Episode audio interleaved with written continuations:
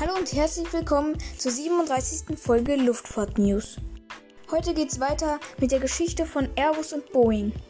Und in der letzten Folge ging es ja darum, dass Airbus einen Super Jumbo bauen wollte und Boeing dort zuerst mit in diesen Plan einsteigen wollte und zusammen mit Airbus diesen Superflieger bauen wollte, sich jedoch später dann dagegen entschieden hat. Stattdessen wollte man bei Boeing halt ein sehr schnelles, etwas kleineres Flugzeug bauen. Ja, und die Folge hatten wir damit beendet, dass Boeing bzw. die USA bei der Welthandelsorganisation eine Klage eingereicht hat, weil Europa Airbus bei dem A380-Projekt so stark finanziell unterstützt. Ja, und was aus dieser Klage wird und was aus der 7E7 und dem A3XX, also dem heutigen A380 wird, das erfahrt ihr heute. Viel Spaß!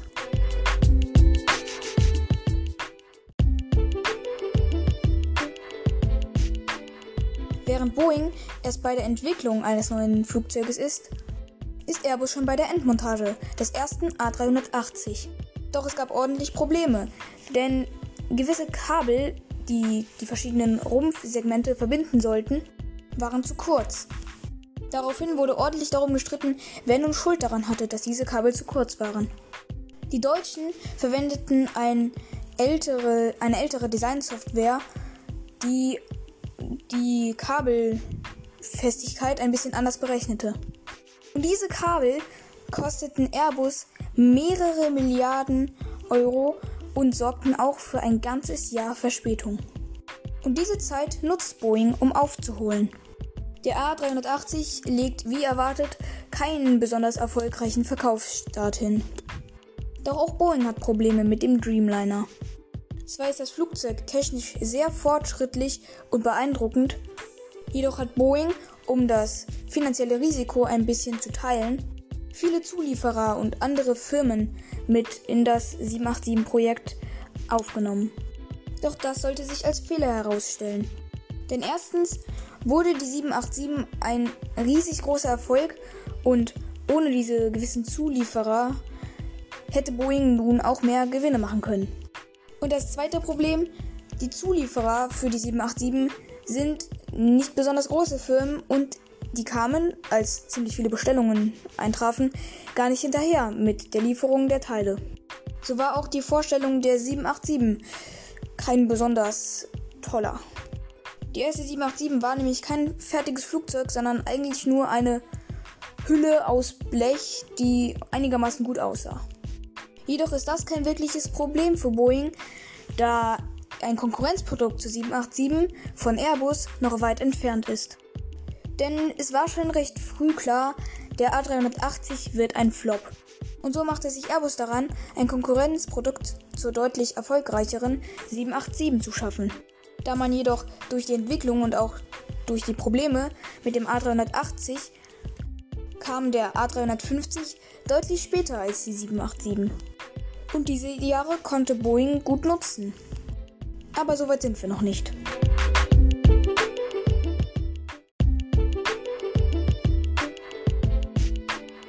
Im Frühjahr 2011 geht American Airlines, die größte amerikanische Fluggesellschaft, Flugzeuge shoppen.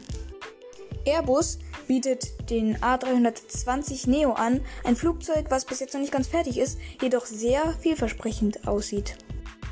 Und Boeing begeht einen großen Fehler, indem sie nämlich beschließen, die eigentlich schon viel zu alte 737 durch eine neue, durch mehrere neue Versionen aufzufrischen. Und ich glaube, jetzt wisst ihr schon ungefähr, was kommt. Ja, dieses Flugzeug heißt 737 MAX. Aber auch da hatte Airbus schon die Nase vorn, denn mit der Entwicklung des A320 waren sie deutlich weiter als Boeing mit der Entwicklung der 737 MAX. Außerdem erkannte American Airlines, dass der A320 deutlich mehr Potenzial hat als die 737. Man erkennt es heute an der MAX. Und so entschied sich American Airlines, 260 A320 bzw. A321 Neo zu kaufen. Diese Bestellung bedeutet jedoch auch für American Airlines, dass sie das Bündnis mit Boeing brechen müssen. Denn sonst hat American Airlines immer riesig große Rabatte bekommen, da sie davor nur Boeing-Flugzeuge in der Flotte hatten. Aber American Airlines bleibt dabei und Boeing muss sich mit den restlichen 200 Bestellungen, was ja auch schon mal ganz ordentlich ist, begnügen.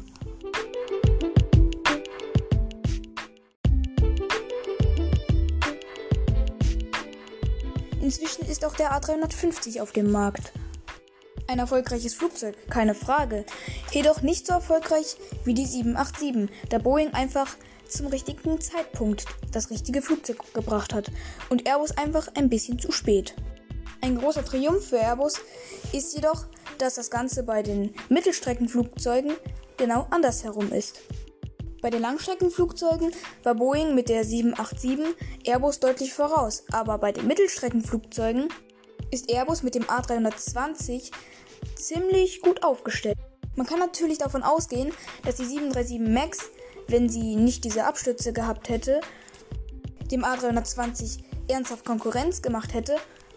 Jedoch glaube ich, dass die 737 MAX auch ohne diese Abstürze deutlich hinter dem A320 geblieben wäre, da dieser einfach mehr Potenzial hat als die 737.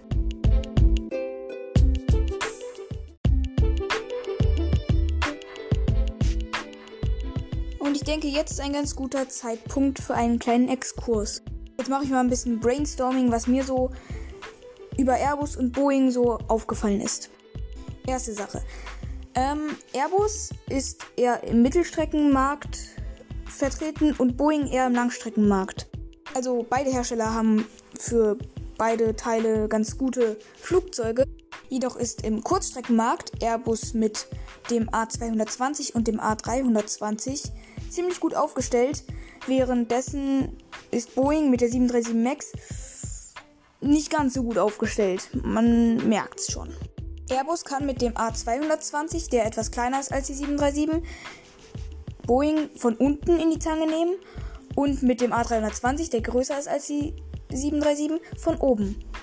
Und fast genau das gleiche ist auch im Langstreckenmarkt der Fall. Dort ist Boeing jedoch besser aufgestellt mit der 787 und der 777X. Naja, also Nehmen wir jetzt mal an, das mit der 777X wird noch was und was richtig Gutes, das kann ich mir schon gut vorstellen. Dann ist Boeing dort ziemlich gut aufgestellt. Denn so kann Boeing Airbus in die Zange nehmen. Denn die Boeing 787 ist ein bisschen kleiner als der A350 und kann ihn so, wie der A320 bei der 737, den 350 von unten in, Zange, in die Zange nehmen. Und von oben kommt dann noch die deutlich größere 777. Der kleine Unterschied zum Mittelstreckensegment ist jedoch da der A330 Neo. Der bildet nämlich das kleinste Flugzeug im Langstreckensegment der beiden Hersteller. Der 330 Neo ist jedoch nicht ganz so erfolgreich, da er nur eine Auffrischung des A330 ist. Aber mal sehen, was die jeweiligen Hersteller daraus machen. Auch noch wichtig, das war jetzt meine persönliche Meinung dazu. Jeder kann sich natürlich dazu seine eigene Meinung schaffen, aber so sehe ich das Ganze.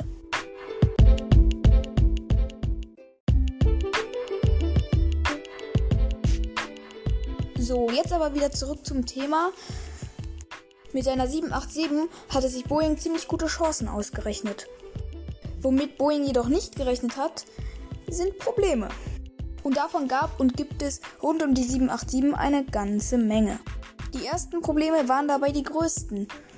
Als erstes wurde die 787 nämlich von Batteriebränden heimgesucht.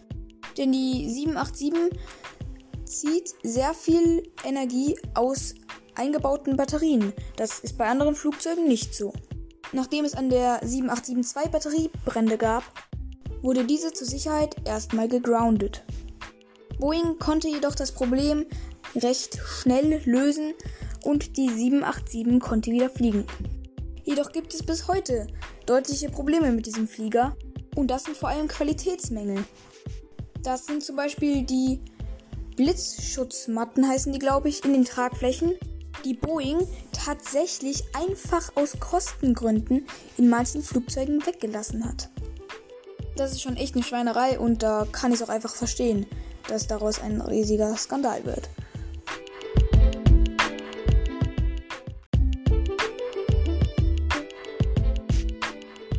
Ja, und das war's dann auch schon mit der heutigen Folge Luftfahrt News. Ich hoffe, sie hat euch gefallen. Ähm, genau, nächste Woche geht's dann weiter mit der letzten Folge Airbus vs. Boeing. Für Fragen, Themen, Feedback könnt ihr mir gerne schreiben unter timsluftfahrtnews at gmail.com. Genau, ähm, das mit den QA hatte ich ja schon erwähnt. Ihr könnt da einfach unter manchen Folgen eine Frage beantworten oder einfach einen Kommentar reinschreiben. Darüber freue ich mich immer sehr. Und damit würde ich sagen, bis zur nächsten Folge. Tschüss!